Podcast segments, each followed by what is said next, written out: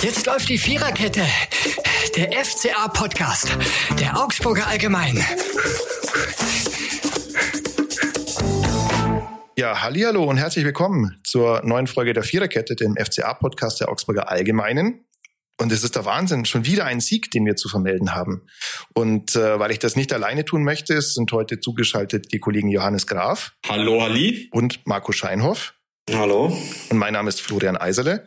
Und an der Stelle möchte ich, bevor wir mit dem sportlichen Teil anfangen, mal Grüße sagen und vielen Dank für die Rückmeldung. Aus dem letzten Podcast habe ich mal erwähnt, dass wir einen Hörer im Bayerischen Wald haben. Und ich habe noch nie so viel Rückmeldung bekommen wie auf diesen Aspekt, nenne ich es jetzt mal. Deswegen gehen Grüße raus an alle, die sich bei uns gemeldet haben. Alle vier, nämlich an äh, Roland aus dem Münsterland, der uns im Münsterland hört. Des Weiteren an, Moment, hier ist es Christina Garde aus Dahlenburg, die uns da hört, in der Nähe von Hamburg. Dann haben wir noch einen mir leider entschwundenen Hörer aus Lübeck. Und dann haben wir noch schöne Grüße an Gerd, der uns in Brasilien hört, aus, na, wo ist es? Rio de Janeiro, genau. Also Viererkette Worldwide freut uns sehr. Nicht nur im Bayerischen Wald, sondern sogar noch in noch exotischen Orten wie Rio de Also, Janeiro. womit wieder, mal, womit, womit Ja? widerlegt wäre, dass der FCA außerhalb von Augsburg niemanden interessiert. Ja. Ich meine, das ist ja, das ist ja absolut falsch dann, muss man sagen. genau, völlig falsch. Völlig falsch. Wobei wir uns Aber jetzt auch vielleicht auf Portugiesisch unterhalten sollten, um da Tudo bem, tudo bem. ich habe, wir kriegen ja tatsächlich so eine, so eine Aufstellung über unseren Hoster, äh, wo wir gehört haben. Und ich habe das halt immer, und tatsächlich kann man da eine Weltkarte angucken, wo wir gehört werden. Und ich habe das halt immer für so Bots. Sorry, falls ich jetzt jemand beleidige, aber ich habe immer gedacht, ja, also ganz ehrlich, in Indien, seriously, aber offenbar sollten wir den Hörer aus Indien, der Hörer aus Indien oder die Hörerin aus Indien, melde dich. Würde mich wirklich interessieren, wie es dir geht. Naja. Jetzt gehen wir mal zum Sportlichen. 3 zu 2 Wolfsburg, Jungs. Was war das für ein Spiel? Ich finde, es war ein gutes Spiel. Also äh, prinzipiell erste Hälfte FC Augsburg erstaunlich gut mal ins Spiel gekommen. Normalerweise liegt mir da immer äh, hinten mit ein, zwei Toren, aber diesmal sehr gut ins Spiel gekommen. Wobei dann war es irgendwie so, diese Führung hat den Augsburgern gar nicht so gut getan, wie man gedacht hätte. Und dann kam Wolfsburg ein bisschen auf, kamen ein paar ja, unglückliche Szenen, äh, kommen wir ja auch noch drauf, wie das dann äh, zustande kam, diese Tore von den Wolfsburgern. Und dann muss ich aber sagen, die Reaktion nach der Hälfte fand ich äh, wirklich gut. War eine gute zweite Hälfte. Ähm, Stadion mitgenommen, die Fans mitgenommen. Also ich glaube, äh, man hat es ja dann auch gesehen nach dem Spiel. Viele glückliche Gesichter, die das Stadion verlassen haben. Gehst du da konform, Marco? weitgehend. Ich meine, spielerisch war natürlich schon ein Unterschied zwischen den beiden Vereinen zu sehen, dass Wolfsburg den besseren Fußball spielt, glaube ich, war erkennbar, vor allem in der ersten Halbzeit deutlich erkennbar, die schon in den ersten 20 Minuten war es für den FCA schon schwierig aus meiner Sicht, irgendwie mal in, in Zweikämpfe zu kommen, den Wolfsburger Spielaufbau zu stören. Was Wolfsburg halt gefehlt hat, war dann der Zug zum Tor. Das ist ja das, was auch Nico Kovac schon am Spiel bemängelt hat. Es hilft alles nichts, schön Fußball spielen, wenn du dann eben nicht was Verwertbares draus mitnimmst. Und ja, das war, glaube ich, so das Problem der Wolfsburger. Die erste Halbzeit war nicht ihr Problem. Ihr Problem war das, die zweite Halbzeit. Da haben sie nicht mehr stattgefunden, warum auch immer. Und dann hat der FCA halt das Spiel noch nach Hause gebracht. Hm? Ja, Zug zum Tor hatte vor allem Bornau, aber leider zum eigenen Tor. Also wenn, wenn das gewollt wäre, stark. Also durch das Eigentor zum 2-2, den haut er in den Winkel. Tor Das würde- Technisch, technisch natürlich völliges Versagen, weil er den Ball völlig falsch trifft. Also auch als Stürmer wäre er, glaube ich, da nicht glücklich gewesen über den Abschluss. Aber ja, Ja, aber musst du erst mal schaffen, so, dass du den Ball, also ich, ich behaupte mal, er wird es auch kein zweites Mal mehr schaffen, weil dass du den dann mit Nee. dem Schienbein in diesen Winkel, also wieder dann äh, ins Tor bringst, Respekt, muss ich sagen. Mhm. So, jetzt gehen wir mal zum Spiel. Also erneut gute Laufleistung des FC Augsburg, 121 Kilometer knapp gelaufen, wieder sehr viel unterwegs gewesen. Das ist ja auch ein, ein Zeichen der Torup-Ära sozusagen, dass man jetzt viel intensiver am, am Ball ist und auf dem Spielfeld. Ähm, insgesamt äh, eine, eine Ballbesitzquote zwar wieder nur von 39 Prozent, aber naja, das ist halt dem Umschaltspiel geschuldet. Ja, das war in der Summe verdient. Man hatte aber auch, das muss man sagen, an entscheidender Stelle einmal richtig viel Pech und einmal richtig viel Glück, nämlich als es um die Schiedsrichterentscheidungen ging. Der Elfmeter von Dorsch an äh, Swanberg, im Grunde, wenn man sich das ein paar Mal anschaut, dann äh, wird es eigentlich immer klarer, dass da eigentlich nicht Dorsch das Foul tätigt, sondern eigentlich im Grunde tritt Swanberg. Und was mich dann wundert, ist, dass der Schiedsrichter Schlager nicht rausgeht und sich das zumindest mal anschaut. Ich meine, es wurde zwar über den VR geklärt, die Szene beim Elfmeter, der zum 2 zu 1 geführt hat, aber der Schiedsrichter selber hat sich nicht angeschaut, was ich überraschend finde. Und auf der anderen Seite das Gleiche natürlich in Grün oder in Rot, kann man eigentlich eher sagen. Also Mats Pedersen, äh, Wimmer da raustritt und eigentlich ist das ja auch eine glasklare rote Karte. Ne? Ja, also ich meine, so klar sehe ich es gar nicht. Also dieser Elfmeter, ähm, natürlich, also wirklich, das ist so eine Szene, da sind die Meinungen gehen da, glaube ich, weit auseinander. Also der eine sagt, äh, mit dem Standbein ähm, räumt er ihn ab so ein bisschen. Äh, klar, mit dem rechten Fuß trifft er nicht. Also, aber ich glaube, das war auch der Grund, warum die Szene dann nicht zurückgenommen wurde. Es war in meinen Augen keine glasklare Fehlentscheidung. Also man kann das schon so sehen und deswegen ist er dann auch bei dieser Entscheidung geblieben. Ich glaube, so ist es dann auch zustande gekommen. Dann muss er auch nicht rausgehen und sich das ansehen. Also es geht ja wirklich um, um klare Fehlentscheidungen. Wo ich bei dir bin, das verstehe ich auch nicht bei dieser roten Karte oder vermeintlich roten Karte, ähm, weil das ist schon echt eine Szene. Also da erinnere ich mich an Arne Engels, der ähnlich, glaube ich, die rote Karte gesehen hat in mhm. dieser Saison. Das war auch so. Der kam mit relativ viel Intensität und Dynamik und hat den dann mit der offenen Sohle am, am Schienbein getroffen. Also ich finde, das war eigentlich ähnlich. Und da hat es mich dann schon gewundert, dass es da keine rote Karte gab. Aber prinzipiell muss ich sagen, war die Leistung des Schiedsrichters eigentlich okay. Also ähm, so im Großen und Ganzen hatte er das schon im Griff. Kommen wir ja auch noch auf die Szene wahrscheinlich mit Felix Urukai, was in meinen Augen ein klarer berechtigter Platzverweis ist. Da kann man nicht viel rumdeuteln. Also deswegen, ähm, ja, einmal Glück, einmal Pech. Ähm, letztlich ist es dann für den FC ja gut ausgegangen. Ja. Also was ich halt nicht verstehe ist bei, bei der ganzen Geschichte, wenn es schon äh, strittig ist, dann schützt dich doch selber als Schiedsrichter und guckst dir dann noch, auch nochmal an. Also ich glaube, viele machen das einfach nicht vor dem Hintergrund, dass dann noch mehr Unruhe reinkommt und dass die Zuschauer dann nochmal, aber da würde ich tatsächlich gerade bei so einer engen Sache einfach als Schiedsrichter auch den Joker ziehen und sagen, ich guck's mir mal selber mal an. Aber fände ich jetzt einfach sinnvoller. Ist nicht passiert. Wir können jetzt entspannt drüber sprechen, weil das äh, Spiel ja so ausgegangen ist. Ich fand es nur interessant, dass Jeff Hauveleo, wenn ich das richtig äh, gesehen habe, bei der gelben Karte für äh, Pedersen ja noch Geld bekommt, weil er sich beschwert. Und man denkt so, Jeff, Nein, das ist nicht, das ist jetzt nicht Pech für euch. Das ist okay gelaufen, die gelbe Karte. Und, ja, und ich, frage, ich, ich frage mich auch, über was sie sich da eigentlich beschwert haben, die auch so ganz ehrlich. Also, ähm, das ist ja, also die können sich ja nicht beschwert haben, dass er faul gepfiffen hat. Also, das, also wenn man da jetzt noch glaubt, dass das irgendwas mit Ballspielen zu tun hatte, boah, schwierig. Also nee. Was machst du da? Da ist doch nichts. Ja, okay. ja, also jetzt äh, aber zum Spiel selber ähm, war eine erneut eine Bestätigung von dem, was, was Jes Torup ja gesagt hat. Es soll kein eine, keine Eintagsfliege gewesen sein, was gegen Heidenheim passiert ist. Und das war eigentlich ein sehr ähnliches Drehbuch wieder. Ne? Also du gehst gut, also gut, Unterschied war, du gehst gut ins Spiel rein, im Gegensatz zu Heidenheim, wo du richtig schlecht im Spiel warst. Aber trotz dieser Führung bist du wieder hinten. Und trotzdem offensives Mindset ist, glaube ich, jetzt die neue Chefvokabel in Augsburg. Äh, gehst du dahin, glaubst an deine Chance und das überträgt sich, glaube ich, auch auf die Spieler. Ja? Zum Beispiel an Philipp Tietz, der gesagt hat, äh, diese Chance, die er da gemacht hat, die hat er vor zwei, drei, vier Wochen auch noch nicht gemacht. Wo ich mir denke, ja, das stimmt. Ähm, vieles andere gelingt auch noch nicht in dem Maße, wie es vielleicht auf Bundesliga gelingen sollte. Aber da merkst du jetzt, der hat natürlich äh, jetzt Oberwasser, ist, ist wieder sehr präsent gewesen. Es klappt beileibe nicht alles, aber er versucht sehr vieles. Und dieses Ding, das ist tatsächlich die Definition von Strafraumwühler, dieses 1 zu 0. Ja, der, der, der Ball von Joao Leo, sehr gut gespielt, übrigens, sehr gute Flanke von Jeff, äh, kommt rein und er setzt sich da kurz vor dem Wolfsburger durch, macht es richtig stark. Also das ist jemand, der bislang zu den Gewinnern unter Torup gehört, würde ich sagen. Und ja, er hat ja fast nur ein zweites Tor gemacht, das darf man mhm. auch nicht vergessen. Stimmt. Und komischerweise äh, ähnlich wie in Heidenheim. Also ich weiß nicht, was äh, Bundesligamannschaften so trainieren beim Verteidigen von Eckbällen, aber also diese hohen Mondbälle, die Friedrich Jensen da reinschlägt, ich weiß es nicht, warum die jetzt auch noch Wolfsburg überrascht haben, dass der, dass er wieder ähnlich frei steht, der, der Philipp Tietz. Also keine Ahnung, ob man da einfach gar keine Standards trainiert, aber sie trainieren ja auch immer heimlich. Also irgendwas müssen sie ja im heimlichen Training auch machen. Offensichtlich ist es aber nicht, äh, wie man gegnerische Eckbälle ähm, vielleicht verteidigt. Oder sie können nicht glauben, dass irgendjemand solche hohen Bälle da reintritt, weil die man, ich also weiß es nicht. man könnte schon meinen, dass bei den vielen Videoanalysten, die bei so Spielen äh, überall auf der Tribüne sitzen, dass da der eine oder andere dem, dem aufgefallen ist, wie der FC Augsburg dieses Tor gegen Heidenheim erzielt hat. Aber anscheinend ist es bis nach Wolfsburg nicht vorgedrungen.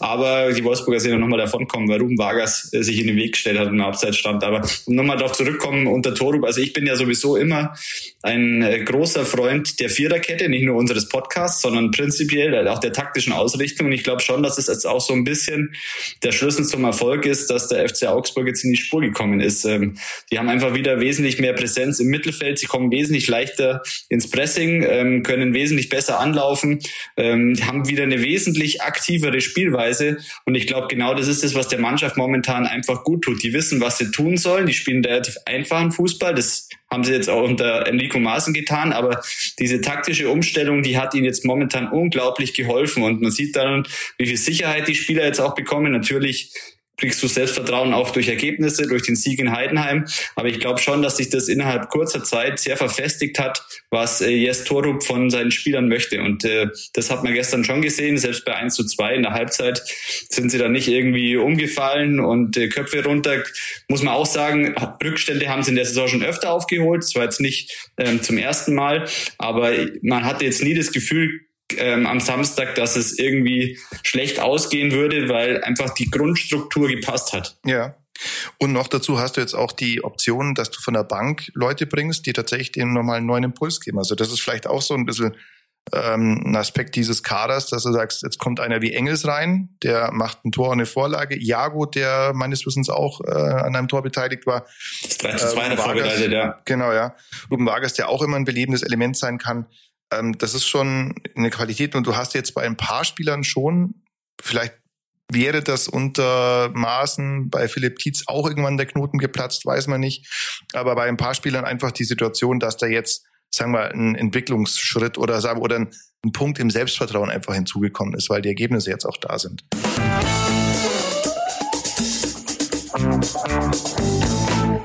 Aber damit sind wir ja schon mitten in unserer ersten Kategorie, nämlich der Mann des Spiels der Mann des Spiels, der könnte vielleicht auch Philipp Tietz eben sein, der sein nächstes Tor gemacht hat, beinahe eben das zweite gemacht hat, wegen einer, ich glaube, Abseitsstellung wurde das nicht gegeben. Und ähm, es könnte auch Jeff sein, der tatsächlich sich immer wieder nach vorne eingeschaltet hat. Hinten sehr starke Ruhepulver, aber wir nehmen jemanden, der mit einer Tor und einer Vorlage innerhalb von zwei Minuten die Wende gebracht hat, nämlich Arne Engels. Ist ja für ihn auch keine leichte Saison bislang, hat angefangen auf einer fachfremden Position, hinten rechts und ist jetzt mittlerweile jetzt nicht mehr in der ersten Elf, aber trotzdem auch jemand, der dem Spiel eine wichtige Wendung geben kann, wie er am Samstag gezeigt hat. Ja, also mit seiner Einwechslung ähm, hat das Spiel nochmal einen anderen Dreh bekommen. Ähm, klar, hat, haben wir auch schon darüber gesprochen. Natürlich glücklich die Vorlage zum, zum 2 zu 2. Ähm, wahrscheinlich wäre der Ball sonst irgendwo hinten ins Tor ausgeflogen. Aber ich finde schon, dass er einfach durch, durch seine Einwechslung, dass da nochmal äh, mehr Dynamik ins Mittelfeld kam. Ähm, er hat dann auch nochmal eine Flanke geschlagen auf Dimirovic, den Kopfball, der ging dann auch äh, leicht rüber, aber er war eigentlich so in allen gefährlichen Situationen dann äh, beteiligt nach seiner Einwechslung und ähm, nicht umsonst hat er dann das 3 zu 2 ähm, gemacht. Übrigens sein allererster Bundesliga-Treffer. Also ich glaube, einen besseren Zeitpunkt äh, für diesen Treffer hätte er sich gar nicht aussuchen können. Und ähm, entsprechend glücklich war er auch nach dem Spiel. Wobei es ist schon irgendwie ein bisschen, ja, kurios, dass er ja trotzdem jetzt gegen Köln weiterhin auf der Bank äh, sitzen könnte, weil einfach so die Konstellation ist, dass äh, Torup auf, auf Dorsch und Respitschei im ähm, defensiven Mittelfeld vertraut. Ähm, ich schätze auch, dass er an Dorsch festhalten wird, ähm, weil klar, der Elfmeter, das muss man nicht zwingend geben und äh, auch vor dem vor dem ähm, 1 zu 1 zu 1 war es, Entschuldigung, von Wind, glaube ich, ähm, mhm ist natürlich unglücklich. Da versucht er den Ball zu retten und spielt ihm dann äh, den direkten Wind in, in, den Fuß. Klar, den kann man auch anders klären nach außen. Ähm, aber ich glaube, so, so ganz krasse Fehler hat Dorsch dann darüber hinaus eigentlich nicht gemacht. Ähm, und er braucht ihn schon so als Stabilisator, als Wortführer jetzt im, im zentralen Mittelfeld der, der Anführer. Also deswegen, es könnte für, für Engels trotzdem, trotz dieses guten Auftritts gegen Wolfsburg, ähm, schwer werden, in die Startelf zurückzukehren. Mhm. Vor allem, weil im Grunde müsste sich ja mit Rex Bitschei duellieren um Platz im Mittelfeld und das sind schon ganz andere Spielertypen. Also Rex Bitschei ja schon eher, sagen wir, der Vorteil im defensiven Spiel, in der Galligkeit. Engels ist ja jemand, von dem du offensiv viel mehr erwarten kannst und insofern so ein bisschen ähnlicher zu Niklas Dorsch. Und ich finde auch noch, noch was zu Niklas Dorsch. Ich glaube, jetzt ist einfach die Phase gekommen, wo du dem auch mal als Trainer gerade wenn du sagst, ich baue auf den in irgendeiner Form einfach mal die Chance geben musst, auch mal ein, zwei, drei schlechte Spiele zu machen, um ihm zu zeigen, hey, ich baue auf dich, ich setze auf dich, deine Qualitäten, die er zweifelsohne hat, ja, die sind jetzt bei mir gefragt und ich möchte, dass du die auch bringst. Deswegen, ja, sieht es tatsächlich jetzt für Arne Engels mit einem Stammplatz nicht so ganz gut aus, aber mein Gott, also der Junge ist 19, wenn ich richtig, ja genau, ist 19, hat eine sehr gute Rückrunde gehabt, wird auch wieder zu seinen Spielen kommen und wenn er es in den 20 Minuten, den er spielt, dann gut macht, dann ist ja auch vieles gewonnen. Dann weiß man auch, du kriegst einen Impuls von der Bank und es gibt immer Gelegenheiten, vielleicht auch mal auf einer anderen Position wieder. Er ist ja eigentlich rechtsoffensiv, ne? also auf der Außenbahn äh, vielleicht auf anderen Positionen mal wieder sich zu. Wäre natürlich auch eine Option, ihn dann auf der rechten mhm. äh, Seite zu bringen, statt äh, Frederik Jensen. Ähm, und ähm, weil Engels ja auch der ist für die Standards eigentlich, hat er auch viel geschlagen. Äh, also die Position könntest du eins zu eins ersetzen, dass du Engels auf dem rechten Flügel nimmst. Wäre auch eine Möglichkeit für das Spiel gegen Köln. Aber dann fehlen halt die Ecken von Jensen, Marco, oder? Ja, die fehlen, glaube ich, dann nicht mehr. Weil dann gibt's vielleicht sogar bessere. Noch bessere. Aber vielleicht ist das ja einfach die Variante, dass, dass die sagen, hey, wir schießen so irre Ecken, mit denen keiner rechnet und dann steht einfach da hinten einer am langen Pfosten völlig frei und macht die Wupp. Ne? Ja. Vielleicht kann es jetzt, ja gut, bei Köln bin ich mir auch nicht sicher, ob dies, ob dies auf dem Schirm haben wie der FCA-Ecken. Die haben gerade andere Probleme zu lösen. Ja, umso wichtiger, ne? aber da kommen wir später noch dazu, dass du gegen Köln nicht den Bochum-Fehler begehst und die aufbaust. Aber da kommen wir zum Schluss noch drauf. Wisst ihr, was mich am meisten verwundert hat bei dem ganzen Augsburg-Spiel? Vermutlich, dass jemand auf der Tribüne saß, den man durchaus an einem anderen Ort erwarten hätte können. Exakt, exakt. Ich war ja bei Bayern und da haben sie gedacht, hast du gehört in der Mixzone Nagelsmann bei Augsburg? Und dann ging in der Mixzone äh, beim FC Bayern das Raten los. Ja, wen guckt er sich denn da bitte an, ja? Und dann wurde ich glaube, der wollte wahrscheinlich in München einfach der Diskussion um Manuel Neuer aus dem Weg gehen. Sehr gut möglich. Das weil natürlich sein. jeder, weil natürlich ja. jeder fragen würde, ja, jetzt äh, Manuel Neuer, erstes Spiel schon, ist der Bundestrainer da. Ich glaube, äh, diese Aufmerksamkeit war ja eh schon genug Aufmerksamkeit vermutlich für Manuel Neuer und sein Comeback. Deswegen äh, könnte ich mir vorstellen, dass Julian Nagelsmann da nicht noch mehr Aufmerksamkeit ja, aber die Frage an euch beide weiter. Wen, wen hat sich denn der Julis, wie man ihn auch nennt, manchmal denn angeschaut? bei Augsburg gegen Wolfsburg. Also die FCA-Lounge ist ja sehr schön, Loge ist ja sehr schön, er saß neben Michael Ströll. Manchmal kann man ja einfach mal ein Spiel angucken, ohne äh, vielleicht ohne Produktionszwänge, wie man bei uns sagt. ja, vielleicht einfach ja. mal äh, ist nicht ganz weit zu fahren. Er kann, es liegt auf halbem Weg vielleicht zu seiner Mutter. Vielleicht wollte er da noch zum Kaffee, weil er auch, äh, glaube ich, ein bisschen früher das Stadion verlassen hat. Also nicht mit der Masse am Ende, sondern äh, Vorschlusspfiff dann schon um gut rauszukommen. Also vielleicht wollte er sich einfach einen schönen, unterhaltsamen Samstagnachmittag machen, den er ja auch bekommen hat. Aber nein, im Ernst, ich glaube, es gibt ja Spieler durchaus, äh, die ja auch schon mal beim FCA nominiert waren, zumindest einer mit Felix Udokai. Ja. Vielleicht, äh, weiß nicht, äh, Niklas Dorsch, U21 Europameister.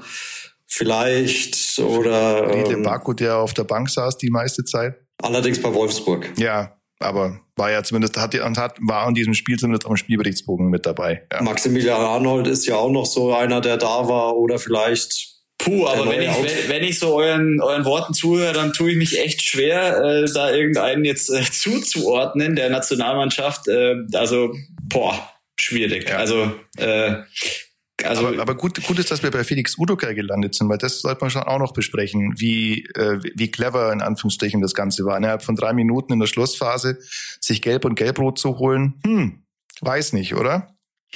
Ja, also ich finde, äh, er sucht sowieso noch so einfach nach seiner Form in dieser Saison. Also es ist jetzt nicht zum, zum ersten Mal, dass er irgendwie unglücklich äh, agiert hat. Ähm, wir erinnern uns eigentlich alle an diesen Felix Udokai, der damals zum FCA kam, der eine super erste Saison gespielt hat, noch als Leihspieler und auch die zweite Saison war noch gut.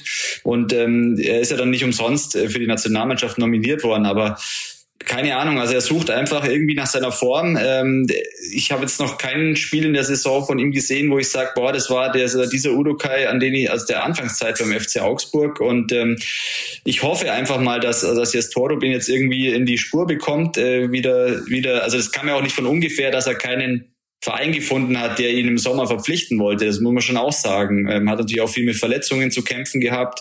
Und ähm, deswegen ist diese gelb-rote Karte jetzt, habe ich auch schon gesagt, wo ich finde, die ist absolut berechtigt. Ähm, also er steigt ihn da voll auf den Fuß und ähm, deswegen, ähm, jetzt hat er eine, eine Pause wieder, ein Spiel. Vielleicht auch nicht optimal, weil jetzt war er gerade dabei, eigentlich so reinzukommen, so seinen Rhythmus zu finden. Jetzt ist er wieder in Köln gesperrt. Aber ja, also deswegen, ich glaube jetzt nicht, dass Julian Nagelsmann unbedingt Felix Urukai angeschaut hat, wobei ja in der Nationalmannschaft jetzt auch die Innenverteidiger nicht immer die beste Figur abgeben, aber ähm, kann ich mir jetzt beim besten Willen eigentlich nicht vorstellen. Aber er war wahrscheinlich ja schon weg, als er die gelb-rote Karte kassiert hat. Also das ist dann vielleicht dem Bundestrainer durchgerutscht und dann Möglich, ja. ja. Das, andererseits hat der FCA ja auch schon wieder kein Spiel zu Null gespielt. Das darf man ja auch nicht vergessen. Das war ja eigentlich auch das, das Ziel von Jes Toro, mal so ein Clean-Sheet-Spiel, wie er es nennt, äh, endlich zu schaffen. Hat jetzt auch nicht ganz geklappt. Also, hm. ja. Das Ziel war Würde ja vielleicht Finn Damen auch mal ganz gut tun. Ja.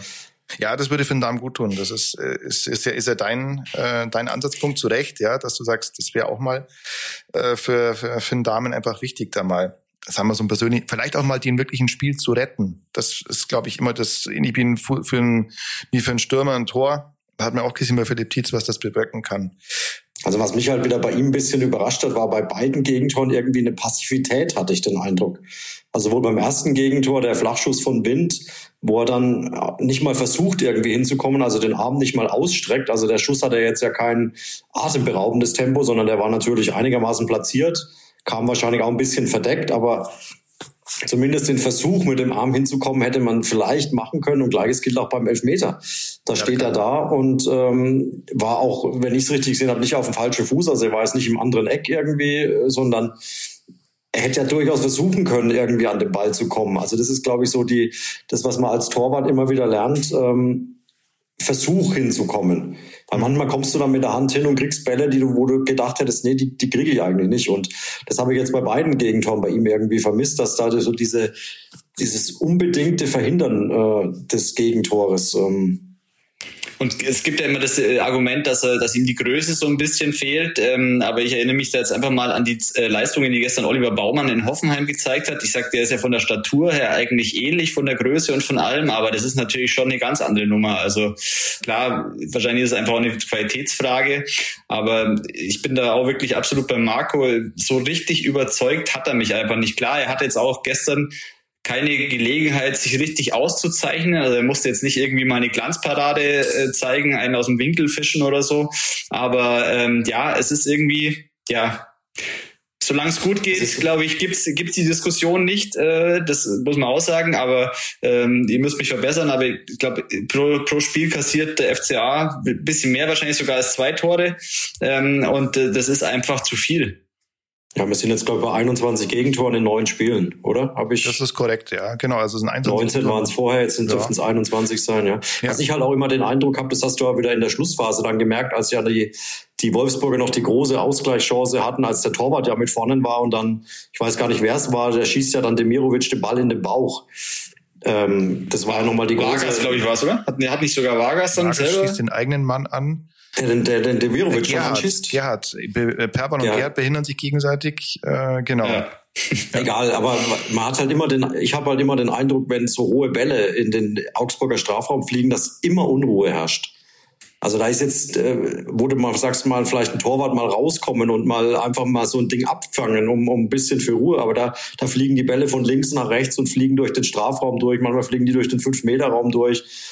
Und äh, wenn sich die Wolfsburger da wirklich nicht so dumm anstellen in der letzten Sekunde, dann schießen die einfach das 3-3. Und, dann hast du wieder ähm, eine andere Diskussion. Das muss auch ja, sein. Dann, dann ist es wieder die, äh, die Thematik, dass du kurz vor Schluss die Punkte wegschenkst. Ne? Aber, ich kann mich auch nicht erinnern, ja, dass, ich kann mich auch nicht erinnern, dass Damen irgendwann mal den Ball richtig einfach weggefaustet hätte. Also wenn mal ein Ball reinkommt und mal irgendwie, dann kommt ein Schrei und dann faustest du das Ding weg. Das schüchtert natürlich auch die Angreifer des Gegners einfach mal ein. Und äh, klar kann natürlich sein, genau. dass er, dass er nicht der Typ ist, kann natürlich auch sein, dass er nicht so der Oli Kahn-Typ ist, der das eben regelmäßig gemacht hat.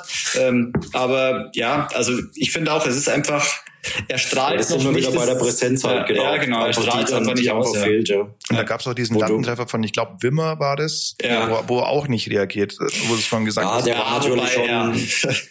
Ja, aber aus dem ist natürlich dann der Strafstoß äh, resultiert. Das war ja dann die nächste Aktion, war glaube ich sofort der Strafstoß dann. Fehler von Petersen, ja, wo man auch drüber streiten kann, den kann er auch anders klären natürlich. Ähm, und dann kam der Strafstoß, ja. Ja, also jetzt. Nee, jetzt Petersen war doch vor dem. Ja.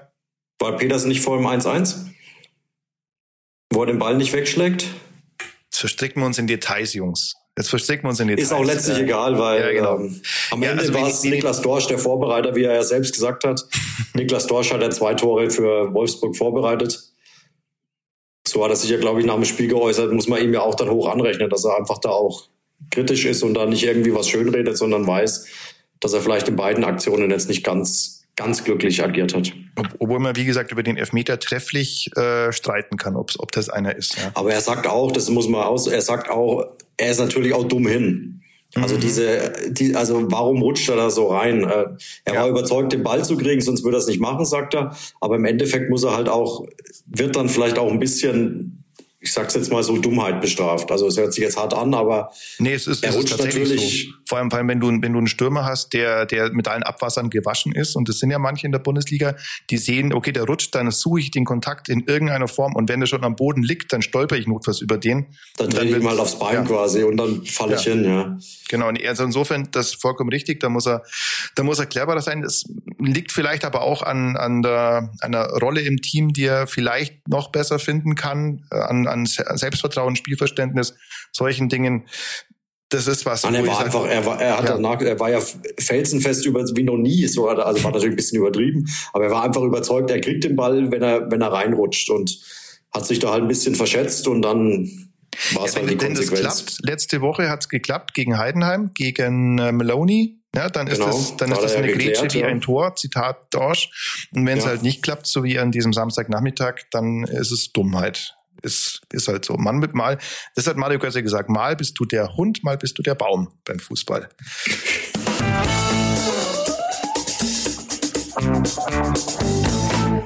Jetzt sind wir bei der nächsten und zweiten Kategorie. Wenn dieses Spiel ein Song wäre, dann wäre es nicht Angels von Robbie Williams, weil ähm, auch wenn wir einen Engels haben, der zwei äh, Torbeteiligung hat, sondern von Oasis, It's Getting Better, Man.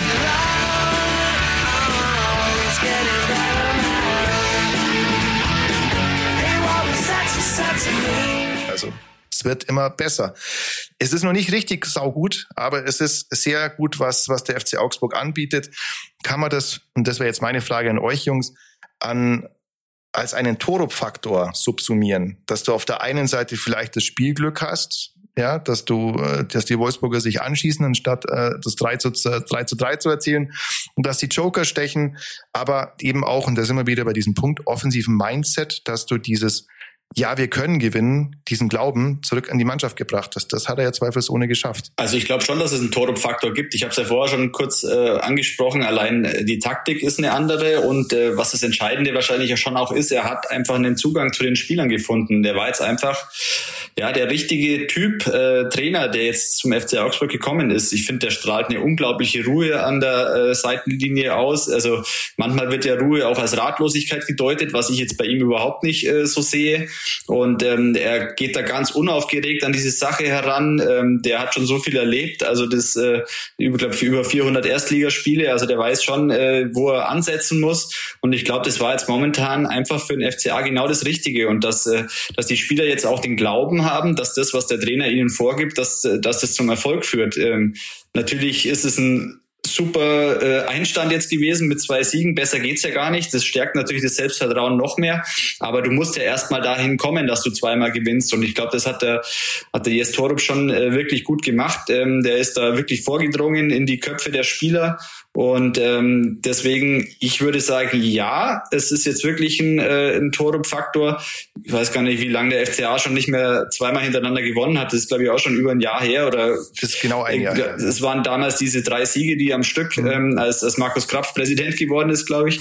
Und ähm, also deswegen, ich glaube ja, dass es jetzt schon ein Faktor ist. Ähm, und ähm, ich bin jetzt auch gespannt mit Köln, ähm, weil die sind ja auch einfach jetzt in der Krise. Äh, die haben jetzt hier 0 zu 6 gegen Leipzig verloren, also die werden jetzt auch nicht vor Selbstvertrauen strotzen. Und wenn der FC Augsburg da in den ersten Minuten ähm, schon richtig äh, rangeht und Zeichen setzt, ich glaube, dann ist auch in Köln was möglich. Und dann hast du natürlich diesen Flow, den du dir immer wünschst, dass du mal zwei, drei Siege hintereinander landest oder zumindest einen Punkt holst noch in Köln. Also ich glaube schon, dass der Torup-Faktor vorhanden ist. Aber Köln kann sich jetzt ja noch Selbstvertrauen holen. Das dürfen wir ja auch nicht vergessen. Die spielen ja im Pokal jetzt noch am Dienstag. Also von daher können die ja auch dann ganz ja. anders auftreten am Samstag. Oder ja, eben nicht. Ja, oder halt auch nicht. Das sind die, das sind die zwei Dinge immer. Spielen auf, auf dem Betzenberg in Kaiserslautern. Klar, Zweitligist gegen Erstligist, aber musst du auch mal gewinnen. In Kaiserslautern schwer, schwer, ja. schwer. Flutlichtspiel, genau. Betzenberg, mhm. hei, hei, hei, da haben schon die großen Bayern verloren. Ja, genau, aber ist halt auch schon 50 Jahre her, aber trotzdem. ja. Äh, ja, aber, aber Köln große Probleme mit der Mannschaft und da das immer wieder, wie so oft in dieser Saison, vor so einem, vor so einer Bochum-Konstellation, ja, dass du sagst, da darfst du jetzt nicht den Fehler begehen und die aufbauen, musst du auch zeigen, wer ist die Mannschaft, die jetzt zwei Siege in Folge hat und wer ist die Mannschaft, die 0 zu 6 auf die Backe bekommen hat und erst vor einer Woche überhaupt den ersten Saisonsieg gelandet hat mit dem ersten FC Köln ja, ganz wichtiger, ganz, mal wieder, mal wieder ein ganz wichtiges Spiel. Ähm, und vor allem, wenn du im November weiter guckst, dann geht's zu Hause gegen Hoffenheim. Die sind ja sehr gut in die Saison gestartet.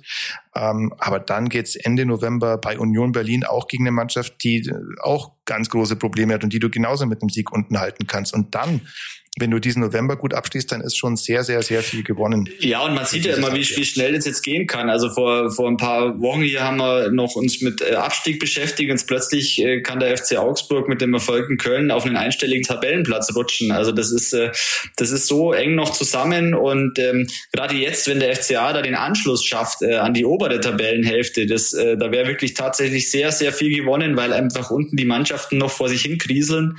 Ähm, ob das Mainzer sind, äh, Union, Köln, die haben alle noch nicht so den richtigen Zugang zu dieser Saison gefunden und deswegen ist die Chance jetzt schon groß, wenn du so einen kleinen Zwischenspurt hinlegst, dass du da echt viel gewinnst. Vor allem, weil Union, glaube ich, äh, das sage ich zwar auch jedes Jahr, aber mindestens eine Mannschaft und dann stimmt's nicht, aber weil Union eigentlich auch nicht die ganze Saison über da unten stehen wird. Das glaube ich einfach nicht, weil dafür sind die zu gut individuell besetzt und wenn die da mal aus der Champions League ausgeschieden sind, was zum Ende des Jahres der Fall sein wird, dann haben die auch nur noch äh, einen Spieler in der Woche in aller Regel. Und dann können die sich anders auf so eine Bundesliga-Saison konzentrieren. Ja, das, das ist dann einfach so. Also du kannst nicht davon ausgehen, dass es alle Mannschaften, die jetzt Probleme haben, dass die bis zum Ende der Saison Probleme haben werden. Das glaube ich nicht. Ja, okay. Dann, was war noch zu sagen? Robert Kovac, äh, Robert Kovac auch, aber Nico Kovac, guter Typ, oder? Ja, ich finde äh, so, ich kenne jetzt nicht persönlich, aber so macht er, finde ich, einen guten Eindruck. Ähm, auch wieder sowas, die haben jetzt auch dreimal in, in Serie verloren. Ähm, da gibt's auch so die ersten, äh, ja, so ein bisschen die in den äh, ersten Krisenmodus wird so ein bisschen äh, eingeschaltet. Also ähm, ja, deswegen momentan ist die Chance für den FC Augsburg wirklich groß, äh, die Schwäche der anderen zu nutzen und sich einfach in der Tabelle ein bisschen nach oben zu arbeiten und sich ein Polster aufzubauen. Ja, werden wir sehen, ob das funktioniert. Nächstes Wochenende in Köln. Wer ist von uns in Köln? Ich bin dort. Ah ja. Ah ja, kann sein. Ich glaube, du bist immer in Köln, oder? Kann es sein? Auswärtsspiel in Köln? Ja, Marco feiert, der Marco feiert gern, deswegen, deswegen ist er gern in Köln. Naja. War einmal, glaube ich, in Köln bislang. Nee, ich war letztes Jahr in Köln, stimmt. ich war, aber du warst auch, äh, egal. Also, wir werden es wissen. Nächstes Wochenende in Köln das Ganze mit Steffen Baumgart, dem es auch ja nicht gerade die einfachste Phase seiner Trainerkarriere beschert ist. Wer sind wir zu sagen, das machen wir jetzt anders? Nein, hoffentlich nicht. An dieser Stelle vielen Dank fürs Hören. Vielen Dank fürs Empfehlen, vielen Dank fürs Bewerten. Tut das gerne weiterhin, das hilft uns sehr. Und vielen Dank an euch beiden fürs Mitsprechen und Mitdiskutieren, lieber Johannes. Vielen Dank, hatten wir wieder ein Vergnügen. Ja, sehr schön, sehr gut. Lieber Marco, auch dir vielen Dank. Danke. Wir hören uns alle in einer Woche wieder. Vielen Dank und bleibt gesund. Ciao. Ciao. Ciao. Das war die Viererkette, der FCA Podcast der Augsburger Allgemein.